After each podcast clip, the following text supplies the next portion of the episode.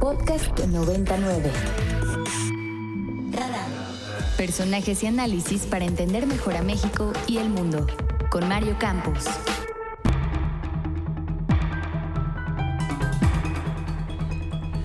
Y ya tenemos en la línea a Saskia Niño de Rivera, directora de Reinserta. ¿Cómo estás, querida Saskia?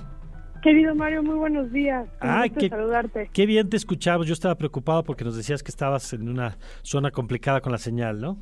Estoy en la montaña de Montana, eh, aquí celebrando eh, la tradición norteamericana de Thanksgiving, que es el Día de Gracia con mi familia. Muy bien, que es además una fiesta muy bonita, muy más, bonita. más allá del componente histórico que por razones obvias tiene. El puro hecho de dar gracia me, parece, me parece una cosa maravillosa. Me encanta, la, la gratitud siempre será motivo de celebración, me parece. Sin duda. Este, pero bueno, vámonos al tema de la prisión preventiva oficiosa, porque si alguien conoce en México las prisiones, eres tú, que has estado platicando con mucha gente que está dentro de las prisiones, muchas veces con gente eh, sentenciada y que pues, por razones de los actos que cometió está ahí, pero tú has visto también lo que significa la prisión preventiva oficiosa, Saskia. Sí, sí, es un tema muy complicado. Yo celebro que se esté redebatiendo y que la Suprema Corte de Justicia no esté soltando, Mario, este tema, porque te voy a decir cuál es mi interpretación. Eh, el que desde el legislativo hayan tenido que hacer una ley para determinar qué delito, solamente por el delito, ¿no? O sea, por el nombre del delito, pone homicidio, pone privación, pone, no, pone aquí el nombre que dice en el Código Penal, eh, ya no tiene chance de vivir fuera de prisión o de llevar a, cabo su proceso fuera de prisión.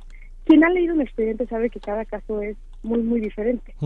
eh, no nada más eso, pero ¿por qué desde el legislativo tienen que determinar algo que le toca definitivamente al judicial? Esto es para mí, se lee como una ausencia de confianza absoluta a unos jueces. O sea, es, es el, el idioma coloquial es el legislativo diciendo al judicial, son unos corruptos. Si les dejamos a ustedes la decisión de que metan a la cárcel a quien es peligroso para la sociedad y dejen libre a quien no, no lo van a hacer, entonces lo vamos a hacer nosotros desde el legislativo, les vamos a atar las manos. Pues lo que está buscando la Suprema Corte es decir, esta es una chama que le toca a quien tiene el expediente enfrente, porque te voy a decir una cosa, Mario, en materia de género, por ejemplo, un homicidio. Entonces la cantidad de mujeres que hay en la cárcel por matar a sus esposos en defensa propia y les meten la máxima pena de homicidio. Y de entrada a la cárcel, en lo que se aclara. Ah, no, bueno, y como si fueran las más peligrosas. Hay que entender, históricamente, el sistema penitenciario, las cárceles en las distintas sociedades sirven para dos cosas. Uno, para aislar a una persona que es dañina y que va a seguir dañando a una sociedad, porque no se puede reparar lo ya hecho. Sí. ¿No? Y para cuidar a la persona que es dañina de una sociedad que puede, que tiende a irse hacia la justicia propia, el linchamiento, como lo vemos en videos en redes sociales todos los días en nuestro país. Para eso sirve la cárcel. Una mujer, por ejemplo, que mata a su esposo tras años de violencia extrema, no es una mujer asesina, no es una mujer que va a ir por el mundo viendo a quién mata. Es una mujer que en una circunstancia puntual tuvo que accionar de X o Y manera, ¿no?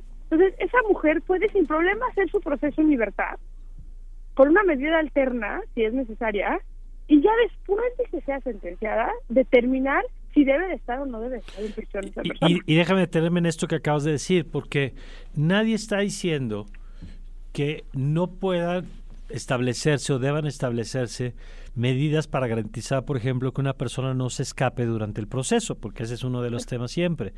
Pero es importante socializar que existe un catálogo de medidas cautelares, digamos, que pueden aplicarse. Exactamente. Hay, hay, hay maneras, otra vez, que un juez determine ante el análisis de cada caso si una persona puede fugarse o no puede fugarse. También hay un, hay como, yo creo que la política barata que se ha creado alrededor de ese tema, que son los políticos saliendo a decir que están dejando ir a los más peligrosos y, y México se va a volver una fosa clandestina y común, básicamente, si, si no ya lo es, eh, eh, si dejan salir a toda esta gente, si eliminan la prisión preventiva oficiosa, todo eso es política barata. Al final del día, un juez un expediente enfrente que dice, Juan Pérez está acusado de secuestrar a Lucía Domínguez y a cinco personas más. Esa persona es un secuestrador. Mm. Esa persona se dedica a secuestrar. Entonces ahí el juez dice, no, esta persona sí se va a la cárcel. Es una persona que es dañina para la sociedad y que tenemos que segregar y tenemos que privar de la libertad para que no siga haciendo lo que el expediente ya está diciendo que técnicamente está haciendo, ¿no? Entonces, también no hay que irnos al amarillismo en este en este tema y las cifras, Mario, que las hemos escuchado en todos lados, pero creo que no terminamos de dimensionar. El 41% de las personas que están en prisión están en prisión preventiva. Esto quiere decir que no sabemos si son culpables o no son culpables. El 41, o sea, es 4 de cada 10 personas que están en la cárcel no sabemos si son personas. culpables o inocentes. Exacto, y no nada más eso, pero entre 2020 y 2022, de las 1.800 personas que murieron en prisión, que tenemos récord de muertes en prisión en estos últimos dos años, una tercera parte son personas que no tenían sentencia. Entonces quiere decir que son personas que murieron en la cárcel, quizá inocentemente, lejos de sus familias. Y luego me quiero ir a otro tema todavía más delicado que es, si vamos a reconstruir el tejido social, no podemos seguir rompiendo familias de esta manera. Ujú. Porque a veces pensamos, bueno, meto a la cárcel a Juan Pérez. Bueno, Juan Pérez está en la cárcel. No, espérate. Juan Pérez es papá, es, es, es, es, es esposo, es hijo. Su dinero era parte esencial de una familia que hoy no va a tener ese dinero para vivir. Está bien, si es dinero ilícito no tienen por qué tenerlo, ¿no? Pero el Estado también tiene que concientizar que si queremos reconstruir el tejido social y hacer una- un camino puntual hacia la paz, no podemos seguir apostando por medidas punitivas, por, por, por, venganza, que es algo que hemos hablado muchísimo, malinterpretado como justicia, porque estamos destruyendo familias enteras. Fíjate que en Sonora hicimos un estudio, Mario, eh, que vamos a presentar con el gobernador en las siguientes semanas, eh, con niños reclutados por el narcotráfico. Y salió en ese estudio que el 60%, Mario, el 60% de los niños reclutados por el narcotráfico, o sea, que están ya como menores de edad en las filas del narcotráfico, son menores que tienen a su mamá o a su papá en la cárcel o algún referente. Esto quiere decir que han estado cerca de la cárcel a lo largo de su desarrollo. Entonces, cuando hablamos de cárcel, hablamos de comunidades, hablamos de cientos de miles. Calculamos que menores de edad que tienen a papás en prisión en el país hay medio millón de niños que tienen a papás en prisión. Entonces, esto, esto es un tema muy, con mucha más profundidad que solamente la necesidad de hacer política barata en decir te voy a vender una justicia farsa, porque es una farsa. Las cárceles y la seguridad y el hilo que existe entre ellas en cómo está ahorita es una absoluta farsa. De acuerdo.